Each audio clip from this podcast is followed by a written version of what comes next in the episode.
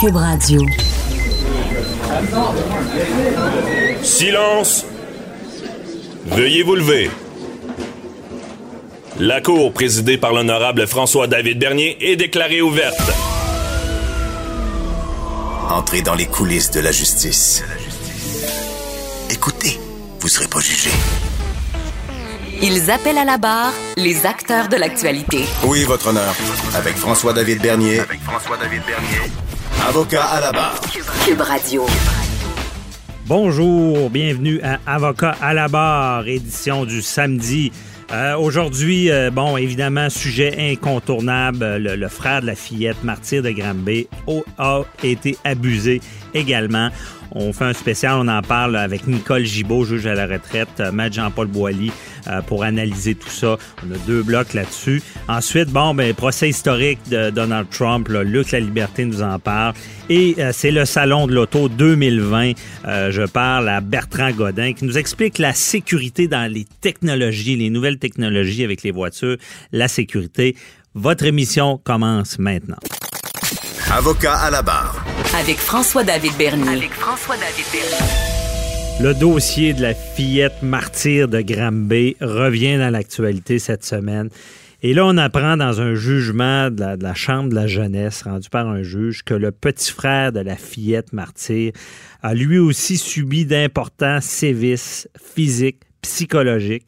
Ici, on parle de, qui, aurait été attaché avec une ceinture, euh, des, des sévices comme euh, de lui faire prendre une douche d'eau froide quand il écoute pas. Et euh, c'est terrible d'a- d'apprendre ça, surtout que on savait qu'il y avait un problème. C'est ce que le juge dit. Dit euh, il y avait déjà un juge qui avait dit que la sécurité et, le développement des enfants étaient compromis. Il n'y a pas eu d'intervention de la DPJ à ce sujet-là. Et euh, des déclarations d'un- enfant de 5 ans qui, qui nous glace le sang. Euh, le jeune a dit, euh, en parlant de son père, euh, il m'a tapé à la gueule. Tu sais, des affaires comme ça, qui des, des verbalisations. Et là, ben, tout le débat repart parce qu'on sait qu'il y a la commission Laurent qui est en cours, mais quand même, on se pose des questions. Et euh, je suis en analyse avec euh, Maître Jean-Paul Boilly qui est avec nous. Bonjour. Bonjour. Et Nicole Gibault, juge à la retraite, avec nous. Bonjour, Nicole. Bonjour. Bon, euh, donc euh, c'est un dossier, euh, on, des fois on dit, coudon, on en parle trop, mais on n'en parlera jamais assez. On, parle de nos enfants, on parle d'un système qui est supposé les, les protéger.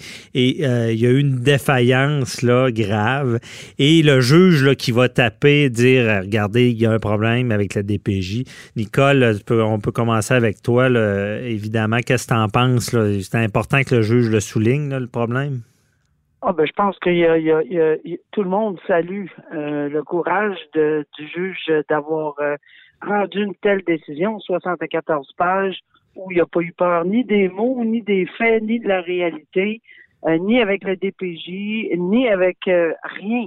Alors, il y avait euh, absolument il n'y avait pas de filtre dans cette décision autre que d'être euh, très honnête et rigoureux.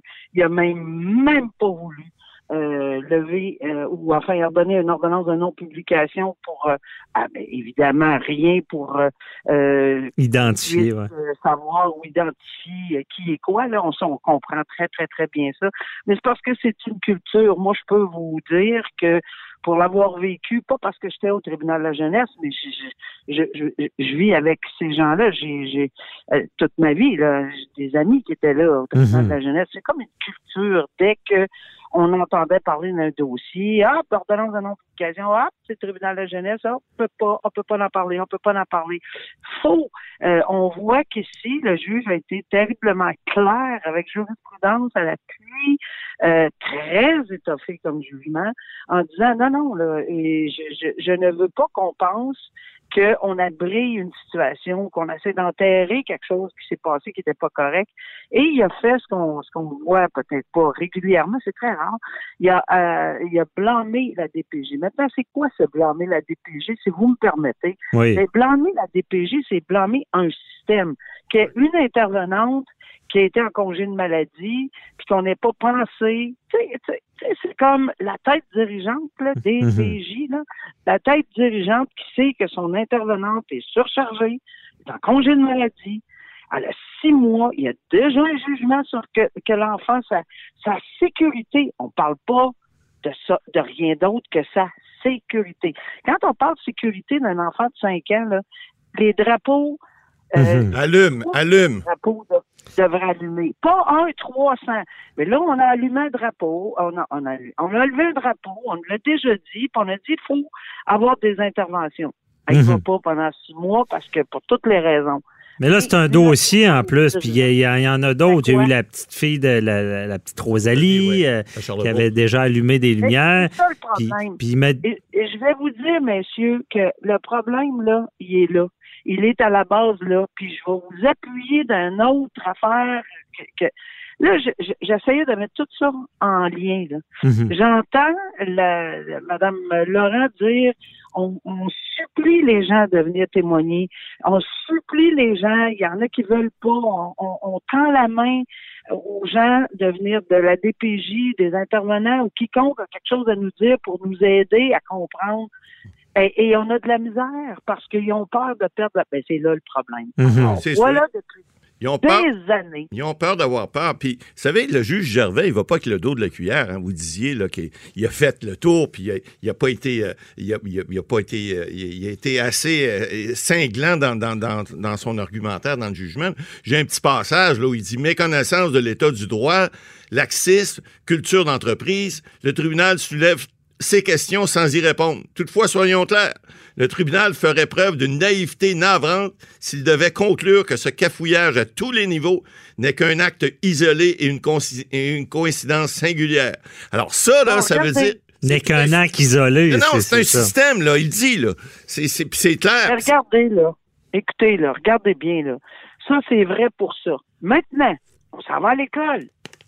A Mhm. personne qui a rien vu. Ah, ça, c'est un autre Que peu importe qu'on, peu importe qu'on sache que la DPJ est supposée de l'avoir pris en charge, on peut-tu brasser quelque chose? En tout cas, moi, je vais vous dire quelque chose, là. Euh, euh, euh, me semble que, me semble que, que ça soit dans les bureaux de médecins, que ce soit à l'hôpital, que ce soit la police, que ce soit les voisins, que ce soit l'école, que ce soit les petits amis, les parents des petits amis. Là, moi, je blâme pas personne. Je dis qu'on l'a tout échappé. Ben, c'est évident que tout le monde l'a échappé. Moi-même, si j'ai passé à j'aurais dû m'en rendre compte. Mais, mais c'est ça, on dit le Québec l'a échappé des fois. Mais là, moi, je veux vous entendre sur des points précis, là, euh, parce que, bon, premièrement, qu'est-ce qui se passe? Parce que, Nicole, tu me l'as dit en hors, en- euh, avant l'entrevue, là, tu dis, tu ça t'étais inquiète, tu disais, c'est bien beau une commission, c'est bien beau à en parler, mais en ce moment, là, il y a peut-être un enfant qui est là avec son bout de sandwich dans, une chambre, là. Tu sais, c'est- si tu veux, si, si tu veux m'amener là-dessus, je comprends très bien de, ça de quoi. Puis, puis l'inquiétude que j'ai, pas que c'est bien beau comme ça, je suis très contente. Ben on oui. est tous très heureux de cette commission, Laurent. On est tous, on a beaucoup d'espoir, mais c'est parce que la commission, Laurent, le dépôt de- du rapport, c'est le 30 novembre. Le 30 novembre, c'est dans plusieurs, plusieurs mois. Puis Mhm. on n'a pas dit que toutes les recommandations sont, vont être là le lendemain matin. Ça, Moi, clair. la question Ouais. que je me pose, l'enfant qui souffre, qui est dans le coin ce soir, hier, puis avant-hier, qui est peut-être attaché, parce que c'est pas vrai qu'il n'y en a plus de cas, c'est pas Hmm. vrai qu'il n'y en a pas de cas. Je veux pas être alarmiste, les gars, là, mais je pense qu'il y a d'autres cas au Québec présentement. Et si il y a quelqu'un qui sera assez courageux pour le dénoncer, s'il vous plaît, faites-le. Si vous voyez un enfant qui est dans le trouble, un enfant Prenez pas de chance. pas d'un adulte responsable. là. Euh, Je parle d'un enfant qui, pour vous, ça semble être évident que 1 plus 1 fait 2. S'il vous plaît, dénoncez, dénoncez à la Mhm. police, dénoncez. Il y a des familles autour, il y a des... Mais ça, ça c'est important de, de le dire. Mais d'ailleurs, il y a eu une augmentation assez fulgurante depuis ce cas-là des dénonciations. Mais je vous, je vous amène sur un autre sujet. Peut-être, M. Boily, vous pouvez le dire, vous avez siégé sur un CA de Ouais. la, la- La DPJ. la DPJ. Euh, il y a, il y a, à quelque part, déjà, si le nombre de signalements augmente, qu'est-ce qu'on fait? Et où la priorisation? Je donne l'exemple, je veux dire, la couronne, là, avec les affaires criminelles, là, à l'époque, il manquait de ressources, ils ont fait la grève, ils ont été forcés de retourner au travail sans ressources, puis Jordan est tombé par après, puis c'était priorise ton dossier, sinon tu vas l'échapper. Exactement. Mais il n'y a pas lieu avec la DPJ, Ben, y a- oui. y a-tu une priorisation qui se fait, là? Effectivement, on en a déjà parlé à l'émission. Madame la juge, on en avait discuté là, pendant les fêtes. Oui, il doit y avoir une priorisation. Mais là, dans un cas comme celui-là, ben, c'est pour ça que le juge Gervais, euh, le passage, je vous ai lu tantôt, c'est important parce que il y a eu un lactisme là-dedans épouvantable à tous les niveaux, comme Madame la juge disait tout à l'heure. Puis, effectivement, on comprend qu'il y a des gens à DPJ, en tout cas à Granby, là, qui avaient même pas lu ce jugement-là. Ils savaient pas les, le, le jugement antérieur, le jugement d'avril 2018, hein, qui disait que la sécurité du développement de ces enfants-là était compromis. Alors, là, il y a- juste à Granby. non, bah, Pas c'est- juste ça se fait ailleurs aussi. C'est là le problème. Alors, effectivement, les ressources. Puis là, je blâme pas les, les individus parce que on le sait, ils ont des, ils ont des charges de coque, c'est très élevé. Cette dame-là, semble-t-il, qui a travaillé deux jours semaine, l'intervenante sociale. Je veux dire, elle fait pas tout faire ses dossiers, c'est clair. Puis comme on le disait, congé de maternité, à un moment donné, ça prend des ressources. Mais c'est clair qu'il va en Alors, manquer des ressources. dame-là, faut qu'il fasse avec aussi. dame-là Vas-y. pouvait s'en aller sur la place publique, puis aller à MCN, puis partout dans les médias pour le dénoncer qu'elle laissait un enfant tout seul. Ben non, elle perdait sa job, elle était certaine. Ben, il y a ça, il y a ça, exactement. Puis un autre intervenant aurait fait la même affaire. Mais là, la commission Laurent, pour reprendre ce qu'on disait tout à l'heure, va peut-être parce qu'il y avait cette, cette culture-là de, de, de ne pas parler. Et puis, le, même le premier ministre Legault a dit écoutez, là, euh, si vous avez des choses à dire, c'est le temps, venez le dire. Et puis là, ben, le- la culture du silence semblerait, semble-t-il, avec ce qui arrive, là, puis avec des jugements comme ça qui vont faire en sorte que les directeurs de protection de la jeunesse dans chaque région du Québec, parce que les- le Québec est divisé en plusieurs régions, là, ils vont dire à- dorénavant aux intervenants, s'il y a un problème, dites-le. Puis c'est le message qui va pas, que certainement la commission Laurent va passer. Ouais. Et que, Et, et- euh, euh, je- Ouais. comprends, là, je comprends. Là, ça, ça, ça, ça, oui, là, ça, ça va. Mais tant et aussi longtemps qu'il n'y aura pas un exemple flagrant, flagrant de quelqu'un qui le fait, puis qu'il a et le filet est, est bon pour lui ou elle aussi, puis qu'il perd pas son travail, puis qu'il fait pas, puis que là on voit la réalité, puis qu'il Ben, est, il est capable de retourner au travail le lendemain. Ouais. Là, il y en a Mais il, va toujours- il y a toujours une crainte, même si on dit de parler. Mais euh, Nicole, ga- Nicole, garde ton idée. On s'arrête pour la pause, là, puis on revient. On continue euh, la discussion sur le sujet. À tout de suite. Vous écoutez Avocat à la barre. Nous sommes de retour avec la discussion bon, sur le, le- le drame de Granby, la fillette euh, martyre, son frère euh, qui a subi des abus aussi.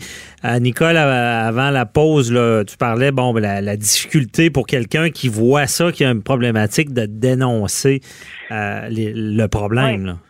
Oui, mais là, on parle pas juste là des gens de l'extérieur, parce que je veux dire, c'est sûr que c'est difficile des fois, on peut pas euh, bon, euh, on peut comprendre. Il y, a, il y a certaines situations qui sont extrêmement difficiles. Moi, je parle vraiment des intervenants, des intervenants qui se rendent compte que, le, que, que, que écoutez, qu'il y, y a vraiment un problème là où la sécu- sécurité, c'est là le mot que j'insistais, où la sécurité d'un enfant est en jeu, où on pense qu'ils sont bien placés là, sont, sont, sont, sont au, premier rang. Alors, mais ils ont peur parce qu'ils vont perdre. Alors, si le premier ou la première fait une dénonciation depuis euh, qu'on a mis en place la commission Laurent, puis qu'elle perd pas son emploi ou qu'il perd pas son emploi, puis que tout le monde applaudit son geste, ben on va tout être en arrière. là. Je pense que ça va même être ça va même être la plus belle chose qui, peut- qui pourrait ne pas se passer présentement, le dénoncer. Les gens au premier rang, allez-y, dénoncer, c'est le temps, là. Mhm. C'est le temps de le faire. On n'a plus de questions à se poser. Ouais. Il y a un enfant qui est décédé, puis il n'y en a pas un, deux qui restaient dans, la- dans cette famille-là. Il y a, il y a, il y a- on parlera pas de l'autre parce que c'est, pas la même chose, mais il y en a, puis il y en a d'autres au Québec en ce moment qui sont peut-être dans le coin, dans une cuisine à genoux, Ah oui. puis qui, qui, qui, qui se font peut-être tapocher, puis que quelqu'un le sait, puis un intervenant n'a pas le temps d'y aller. Mhm. Alors, Mais Madame la juge, les, les lanceurs d'alerte, on l'a vu dans l'autre, l'agronome, là, de Saint-Monet, il, s'est fait, s'est fait renvoyer au ministère de l'Agriculture parce qu'il voulait dénoncer une situation de fait qui avait pas de bon sens. Bon, pour au niveau de la DPJ, c'est la même chose. Il y a des fonctionnaires qui doivent remplir des documents, qui doivent euh, se soumettre à plusieurs directives et à plusieurs euh, euh, codes de conduite et ça se peut que des fois, ils ont peut-être peur à leur job. Mais comme on dit, si on, on donne l'exemple de l'agronome, dont le nom m'échappe, mais si ce qu'ils font, c'est, ça va dans l'intérêt des enfants, ils, ils doivent, ils devraient jamais avoir peur de dénoncer, ils devraient jamais avoir peur de leur job, ils devraient jamais... serait- c'est une aberration Ben de oui. penser qu'on on va penser à, à- je, je comprends là, je comprends qu'on a besoin de pain, on a besoin de beurre, puis qu'on a besoin de rentrer un chèque au travail du, du travail. Il y a toujours bien limite. C'est aberrant pour moi de penser qu'on ferait la part des choses, qu'on dirait non, j'ose pas, j'ai peur de perdre mon emploi. Et c'est ça qu'on entend. Puis en plus, je vais ajouter quelque chose, un autre volet. Tu sais, vous savez que, que, que oui, c'est vrai que ça a été créé, la DPJ. Alors, on dit quand les parents sont pas capables de s'en occuper, on va le passer à l'État. Mais l'État, on le sent, là, il est surchargé. Ces parents-là, là, y a quelqu'un qui va les aider? Parce que, honnêtement, là, ils ont besoin d'outils. C'est pas tout le monde qui est fait pour avoir, pour des, avoir des enfants. Non, non, non, non, non. Oui, mais c'est un système pour protéger nos enfants. Puis euh, moi, je, je- Mais- je le dis souvent, c'est est-ce que. Mais il marche Euh, pas. Oui, mais il marche pas. marche pas. Mais à quelque part, moi, j'ai eu des dossiers. là. J'ai j'ai dû me, me, me battre avec, avec des intervenants parce qu'ils ils intervenaient parce que le linge, il y a- un enfant avait du linge usé. Ouais, Euh, j'ai eu un autre dossier. Ils ont enlevé l'enfant de la famille parce que le père était trop sévère pour les études. Ouais. Euh, je veux dire, puis au final, il l'a Non, récupéré. mais là, Mais On parlait, de priorité. est-ce qu'il priorise? Je suis pas sûr. moi. Mais oui, mais il, on va- il peut arriver des erreurs. Mais il- il- il- moi, je, je vais vous donner un exemple. Moi, quand j'ai commencé ma pratique, Madame la juge, là, mon plus jeune client avait six, six mois.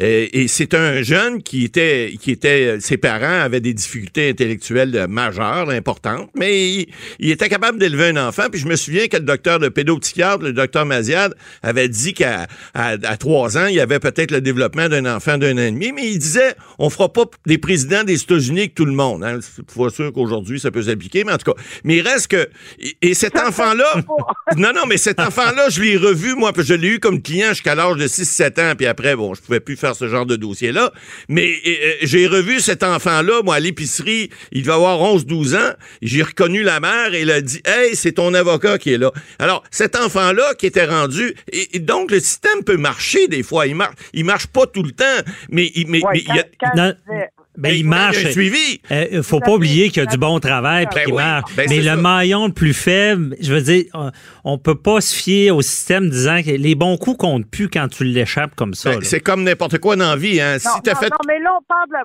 on, on parle pas de la même chose, messieurs. Honnêtement, là, moi, quand je dis, là, on l'a pas, là, ça marche pas, là, c'est quand il y a déjà un jugement de déclaration Ah, ça, clair. de compromission. Quand ça. il existe ce jugement-là, on, on peut même pas parler qu'on l'a peut-être ou peut-être pas ou que ça marche. Quand ça marche, tant mieux. C'est sûr qu'on n'est pas là tous les jours pour faire des colonnes où il y a probablement 22 dossiers qui ont bien marché, puis il y en a trois qui n'ont pas bien marché. Mais on peut pas se permettre, lorsqu'un dossier déclare un jugement il y a un an avant, avait, ou presque, avait déclaré que, que la sécurité de cet enfant-là était compromise. Je vais vous dire, là, le- cette petite fille ne serait probablement pas Effectivement. Effectivement. S'il avait suivi le jugement, il y aurait. Il y aurait D'abord, on, on sait que c'est des gens On qui. va aller se fier au papa puis à la belle-mère qui dit tout va bien. Ben voyons, jamais de la vie. donc- On sait qu'ils prenaient de la drogue en plus. Euh, écoutez, là, c'est clair que si on avait. Là, là. Moi, je vais pas là. là. Non, c'est clair que si on avait suivi ce jugement-là, on, on parlerait pas de ces enfants-là aujourd'hui. Ça, c'est clair. Mais ils, ils ont levé la tête. Ils l'ont pas. Ils l'ont pas suivi. Alors, il est là le problème. Mais C'est là où je dis qu'on a un sérieux problème. Le linge des enfants, c'est pas vrai que vous avez une déclaration de compromission.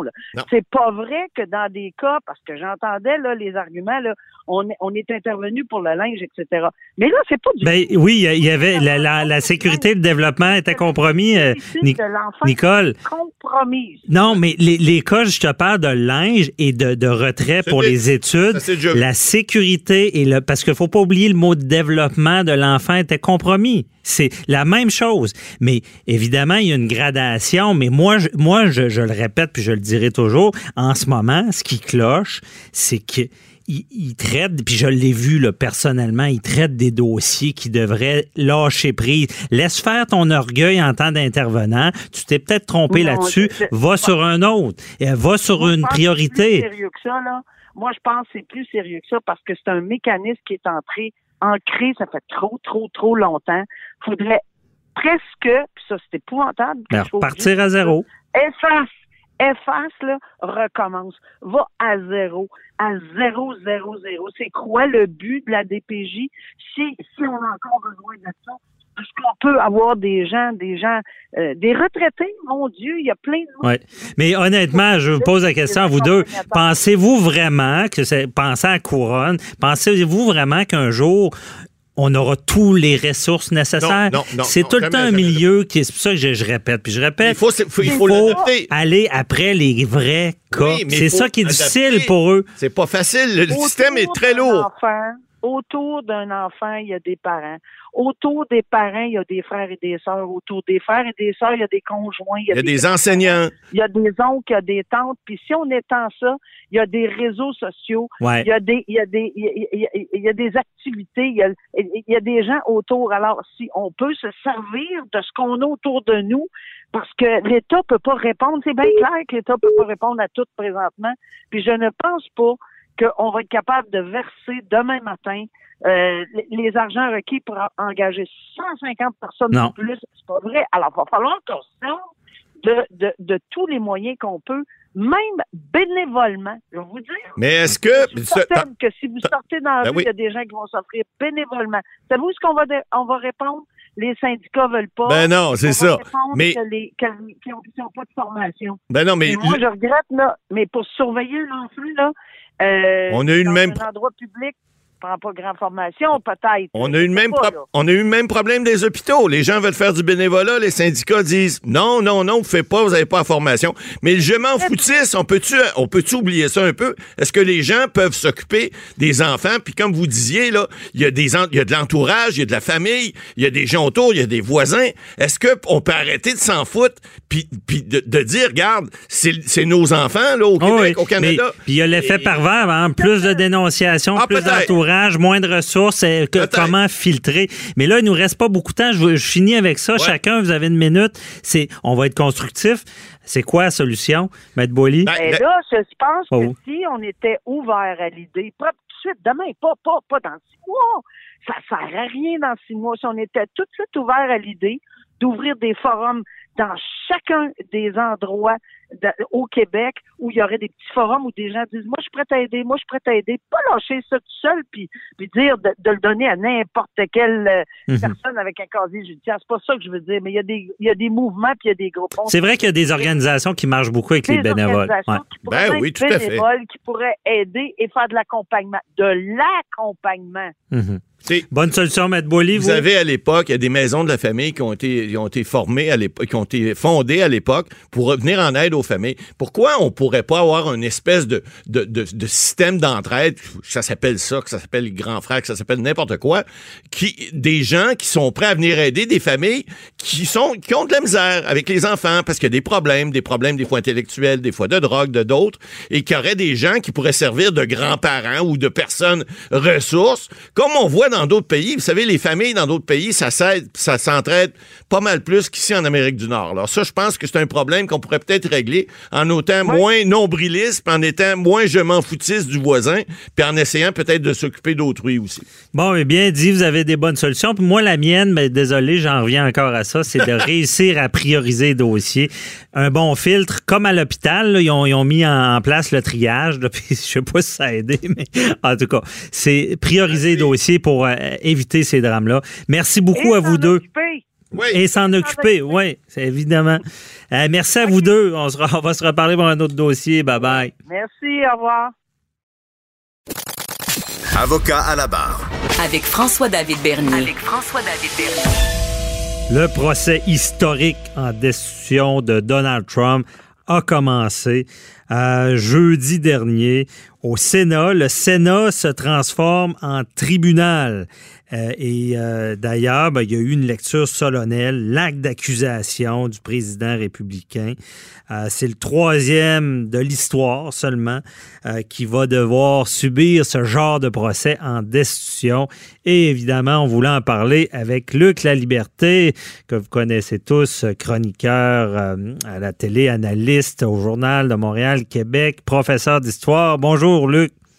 Oui, bonjour, François David. Merci d'être avec nous toujours. Euh, là, on, a évolué beaucoup depuis. Euh, on en parle depuis, un petit bout, même d'ailleurs, avec on, en parlait à l'ancêtre d'avocat à la barre qui était J'appelle mon avocat. Euh, on savait que ça s'en venait et là, on y est. Il y a le, le, Sénat se transforme en tribunal et il y aura procès. Comment ça fonctionne?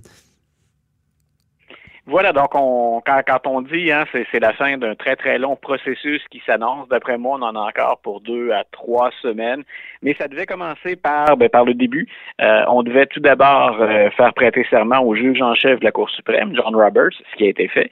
Puis mhm. ensuite, c'est au juge Roberts qui n'est là que pour présider euh, le déroulement des, des travaux, le déroulement du procès.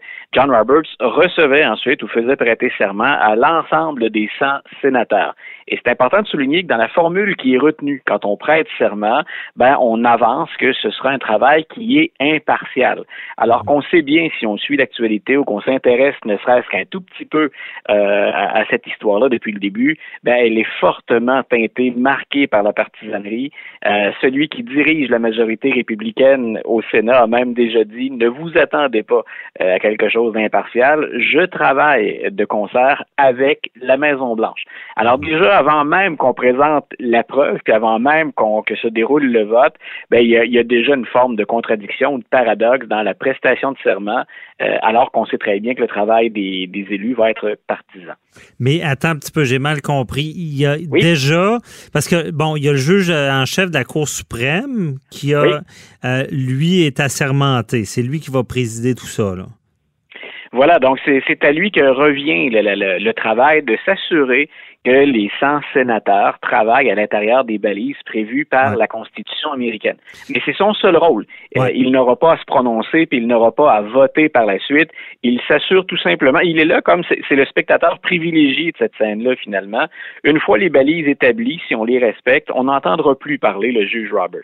OK. Et l'autre, c'est l'autre personne dont tu parles, c'est lui qui va c'est qui qui va présider, qui va, faire que, bon, ben, s'il y a des interrogatoires, ça se passe bien, puis qui va trancher s'il y a de l'abus, des choses comme ça? Voilà, celui qui, celui qui était chargé d'établir, normalement, ça se fait bien sûr avec les élus des, des, deux partis, mais celui qui dirige la majorité, donc ceux qui vont, si on vote sur les règles de déroulement, donc euh, celui qui décide la façon dont ça va se dérouler, c'est Mitch McConnell, qui est un politicien d'une grande expérience, c'est un, un politicien qui connaît tous les rouages, toute la mécanique du système et son rôle va être déterminant parce que au moment où on se parle, on n'a pas encore fixé le déroulement du procès. Et ça, c'est majeur parce que ce que ben ce qu'envisage ce qu'envisage Mitch McConnell comme déroulement, c'est on n'entend pas de nouveaux témoins, on ne reçoit pas, on ne dépose pas de nouveaux éléments de preuve, on se fait présenter la preuve qui émane de la Chambre des représentants, là où on a voté pour poursuivre Donald Trump, puis ensuite, on demandera aux 100 sénateurs de se prononcer. Sauf qu'il y a, au moment où on se parle, une foule de nouvelles informations, puis de témoins qu'on n'a pas entendus. Et les démocrates de leur côté, puis quelques républicains, ben, penchent en faveur d'accepter d'écouter de nouveaux témoins, puis d'ajouter de nouveaux éléments de preuve. OK. Donc, il va, il va y avoir un débat en partant, là. Euh, voilà, donc les, gens, puis avec raison, dans les médias, là, si on s'intéresse à ce dossier-là, ce serait très, très, très étonnant, exceptionnel que Donald Trump doive quitter ses fonctions à la fin. Le, processus, il est politique et ça prend deux tiers des sénateurs sur les 100. Ça en prend deux tiers qui décident de démettre le président de ses fonctions. Il y a bien peu de chances que ça se produise. Mhm. Mais là où, dans l'opinion publique, il y a des dommages ou des avantages, des dommages à imposer ou encore des, des avantages à tirer de ce qui va se passer, c'est est-ce qu'on peut montrer aux Américains, parce que ça va être télédiffusé, est-ce qu'on peut montrer aux Américains que durant ce procès-là, ben, on est capable d'ajouter à la preuve qui était déjà accablante contre le président? Donc, c'est pas un vrai tribunal, bien entendu, parce que c'est pas une cour de justice. Mhm. Mais en même temps, si on laisse, et ça, les républicains ne le veulent pas, puis Donald Trump non plus, si on laisse s'exprimer de nouveaux témoins ou intégrer de nouveaux éléments de preuve, ce qu'on lit depuis deux jours là, aux États-Unis, trois jours maintenant, euh, c'est particulièrement grave et lourd pour une preuve qui était déjà, si on était devant un tribunal ordinaire, là, pour Mhm. une preuve qui était déjà particulièrement accablante. Ben c'est ça, mais euh, je pense que je com- je comprends mal, mais celui qui va trancher sur l'acceptation, là, c'est Oui. euh, c'est lui, Mitch. euh, euh, Donc, M. McConnell, lui, ce qu'il va faire, il va mettre tout son poids dans la balance pour dire aux républicains, n'allez pas rompre la ligne de parti. On est majoritaire, on a Ouais. 51 votes au Sénat, et pour établir les règles selon lesquelles se déroule le procès, c'est un peu compliqué, mais pour établir ces règles-là, ben, il faut une majorité simple. Alors, normalement, les républicains sont pas en danger actuellement. Ils ont le nombre de sénateurs pour imposer leurs règles au déroulement du procès. Mais ce qu'on entend, puis bien sûr, on verra, il, y a, il y a des rumeurs de corridors là-dedans, c'est que si tous les démocrates et quatre républicains euh, décidaient de, de, de demander à entendre de nouveaux témoins, ben Mitch McConnell n'aurait plus rien à dire. On aurait Donc- une majorité simple pour entendre de nouveaux témoins. Donc, c'est c'est là où ça devient, c'est- je répète, là, c'est c'est complexe, le système américain, mais c'est le, le seul bout de suspense ou le bout euh, intéressant dans lequel Mhm. on peut avoir des surprises, c'est le seul bout qui reste. donc, le chiffre 4 est à surveiller. Voilà. Donc, que- il y a, pour, pour te donner une idée à quel point ça peut être intéressant à suivre si on est des, des passionnés ou des Mhm. geeks de politique ou de, de débat judiciaire, il y a déjà deux républicains qui ont dit, ben, nous, ça nous intéresse. Et, et là-dedans, il y a des opposants au président Trump. A entre autres l'ancien candidat à la présidence, Mitt Romney, qui est maintenant sénateur euh, de, l'Utah. Donc, lui et la sénatrice du Maine, tout près de chez nous, Susan Collins, ils ont dit, nous, on aimerait bien entendre de nouveaux témoins. Et ce qu'ils font depuis quelques jours maintenant, c'est d'approcher leurs collègues républicains pour tenter d'en convertir deux à leur cause. Donc, c'est pas impossible qu'on accepte au Sénat Mais les, deux de qui, sont- qui sont déjà d'accord, c'est des républicains ou des démocrates? des républicains. OK, bon. Donc, M. Monsieur Romney et Mme Collins sont des républicains et eux disent à l'ensemble des démocrates, ben, finalement, on serait prêt à voter avec vous. Il nous manque deux collègues, puis ben, on va, si on a ces deux collègues-là, si on parvient à en convaincre deux autres, on va intégrer de nouveaux témoins et de nouveaux éléments de preuve. OK, je comprends bien. Je suis pas vite vite aujourd'hui, mais c'est ça. Il y en a Ah non, déjà. C'est on- on particulièrement retient- complexe, François David. Ben oui, on retient simple quatre. on peut faire compliqué. Ben oui, on, on retient quatre. Il y en ont déjà deux. Il en manque deux. Bon. voilà. Et, et là, ça, c'est c'est pas pour juger Donald Trump. C'est seulement pour de dicter les règles qui vont euh, avoir lieu durant le procès. Donc, et puis là, on parle d'acceptation de, nouveaux témoins. C'est évidemment Voilà. ce qu'on veut pas du côté des républicains. Ça Absolument. pourrait peut-être faire mal. Et euh, parce qu'on sait que l'opinion publique en ce moment, ou même le, le- le Parti républicain, n'est pas à se débarrasser de Trump. là. Ça, ça prendrait vraiment un Non, puis on est- scandale. on- Ouais. on est en année électorale et c'est pour ça on, on, on se battrait ferme de toute façon, républicains et démocrates, dans ce dossier-là, mais encore plus dans une année qui est électorale. Parce que Nancy Pelosi, qui elle est à la Chambre des représentants, puisque M. Schu- M. Schumer, qui est le meneur des démocrates au Sénat, Ouais. ce qu'ils ont en tête, eux, c'est la présidence, le vote du 3 novembre 2020. Oui. Et ce qu'ils souhaitent finalement, c'est établir. Eux vont dire, bien entendu, on, on va un petit peu euh, se, se, se, se vautrer dans la noblesse puis dans le respect des lois, puis ils ont un peu raison.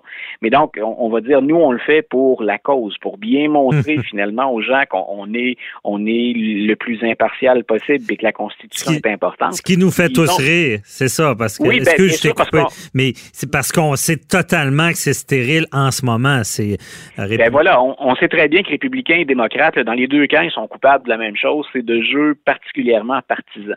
Et, et Mme Pelosi puis M. Schumer, ben, comme M. Reid, ce sont deux personnes très expérimentées. Et ce qu'elles espèrent, et tu parlais de l'opinion publique, c'est qu'il reste plus beaucoup d'Américains à convaincre. hein. Ceux qui sont pro-Trump le sont farouchement.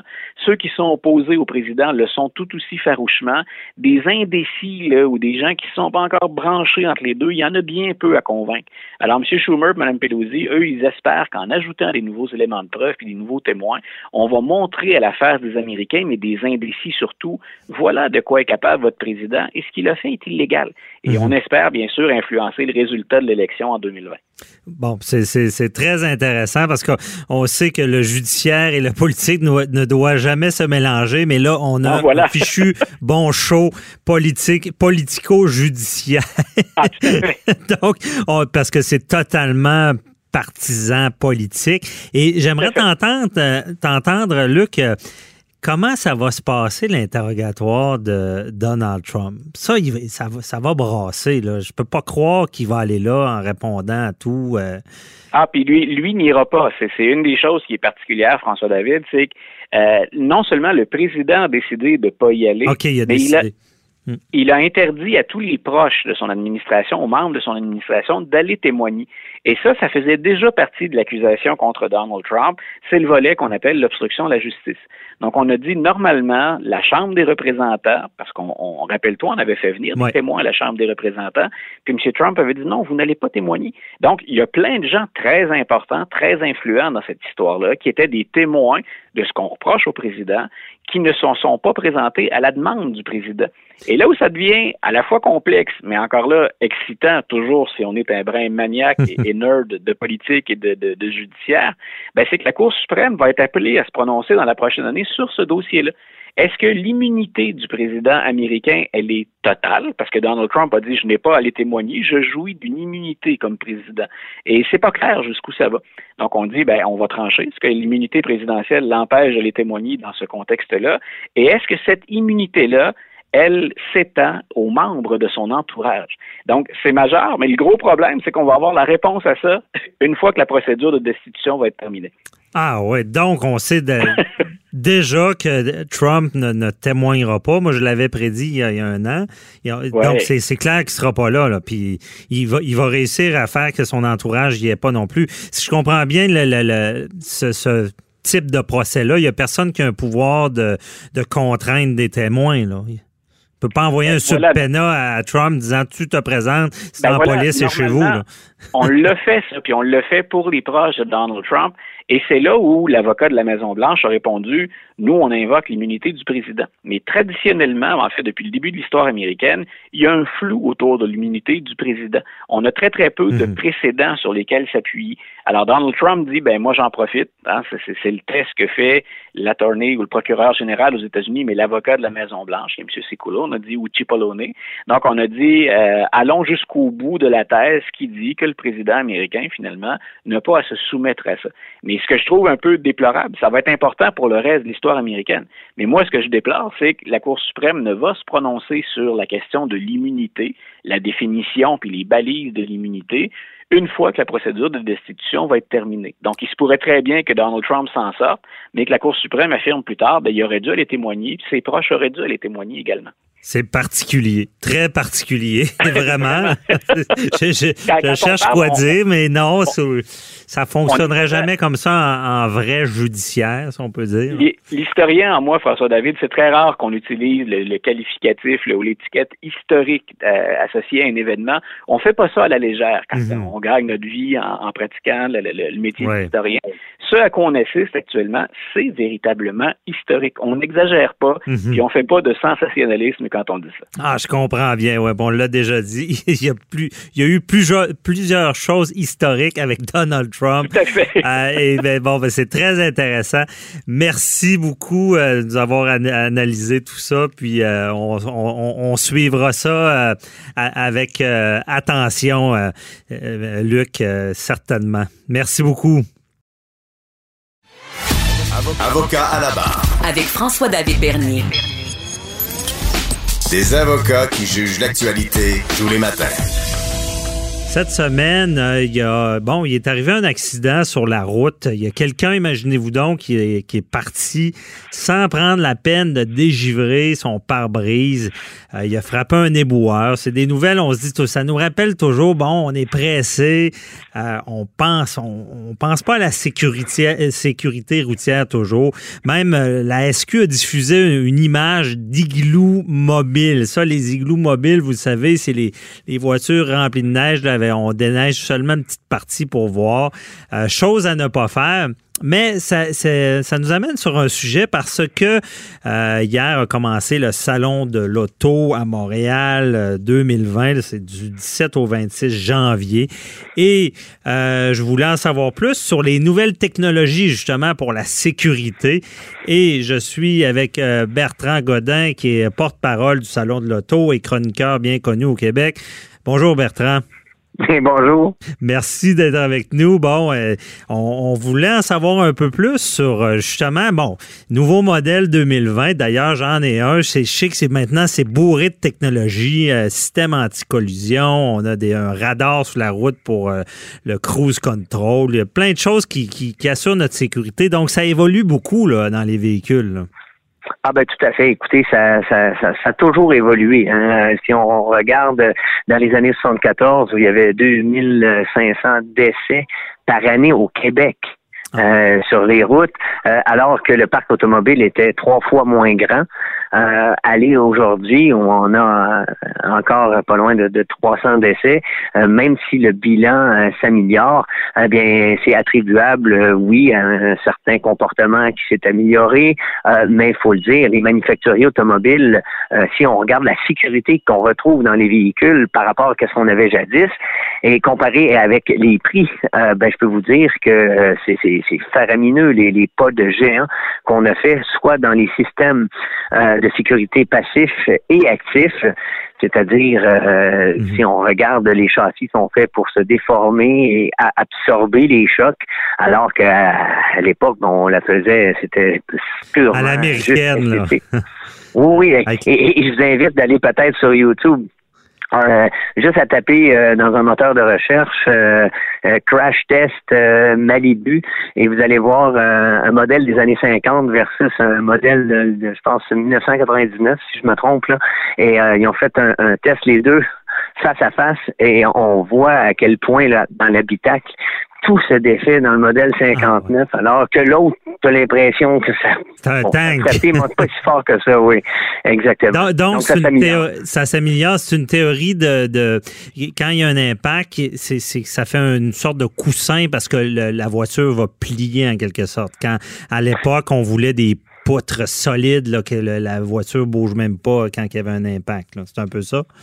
Exactement. On disait ah les, voitures de l'époque, c'était du gros métal, c'était solide, ouais, mais mais, c'était fou là à quel point ben juste de, voir les sièges.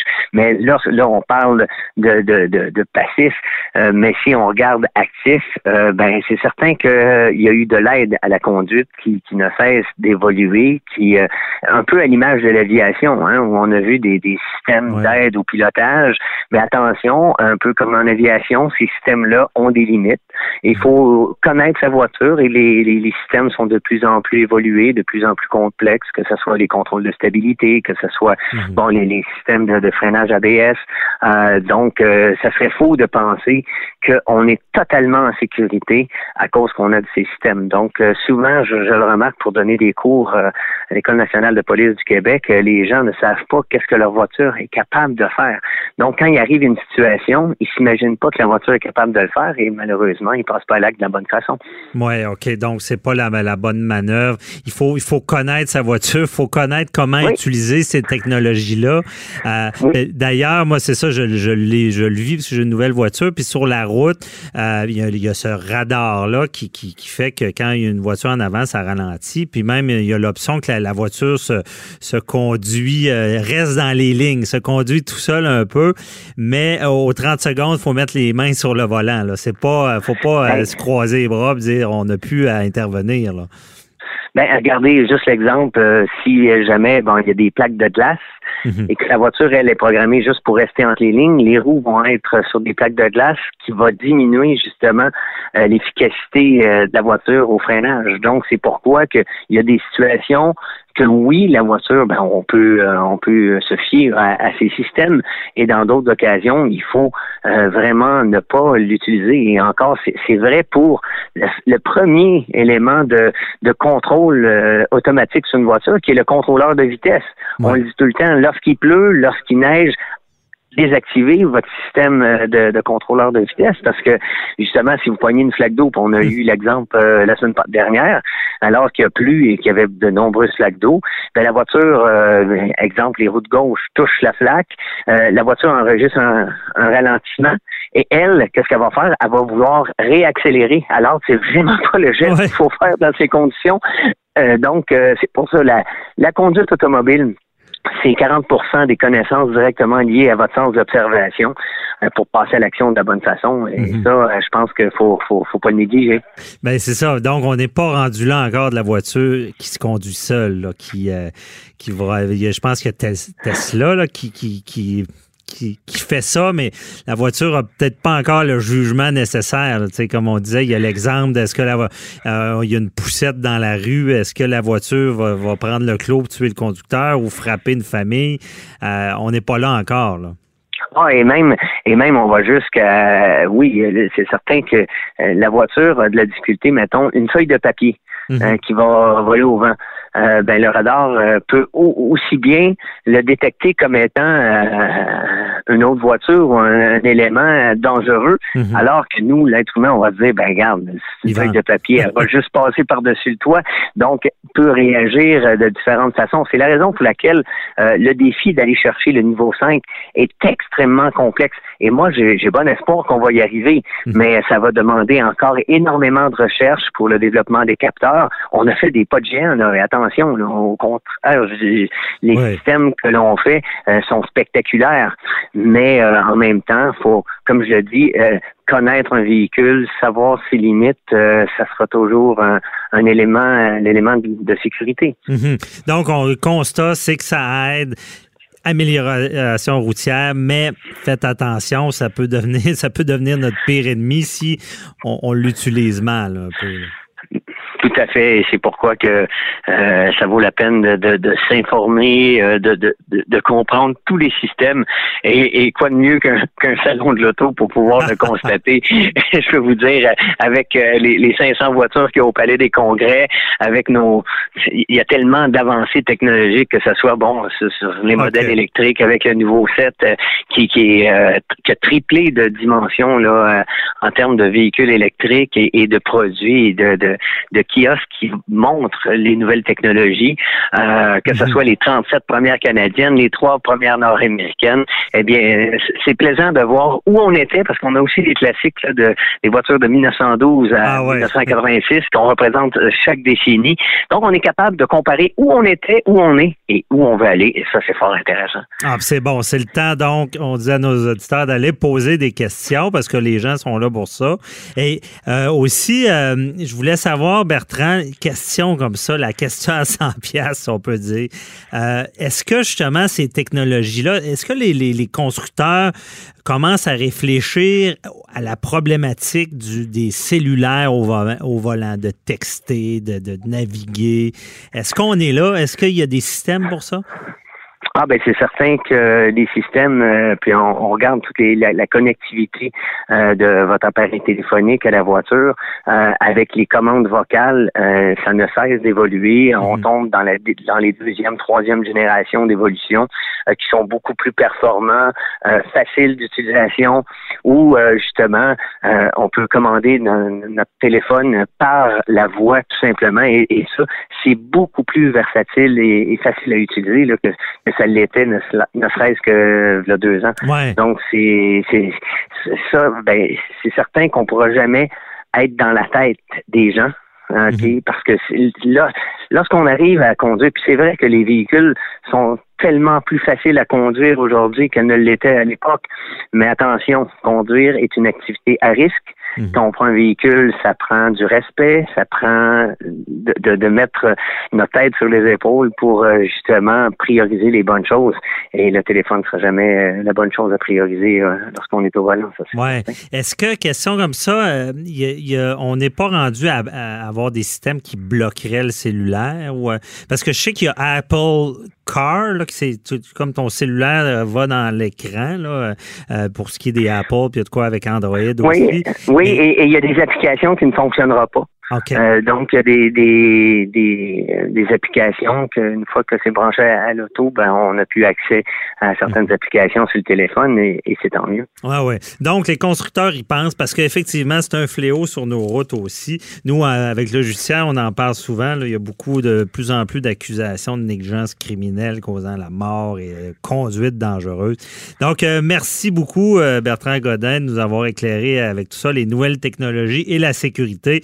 Et on invite les gens à aller voir euh, au Salon de l'Auto euh, du 17 au 26 janvier. Merci. C'est déjà tout pour nous aujourd'hui. On se retrouve demain, même heure. Et euh, je vous rappelle, posez vos questions, 87 Cube Radio ou sur notre Facebook. À demain. Bye bye. Cette émission est maintenant disponible en podcast. Rendez-vous dans la section balado de l'application ou du site cube.radio pour une écoute sur mesure en tout temps. Cube Radio, autrement dit. Et maintenant, autrement écouté.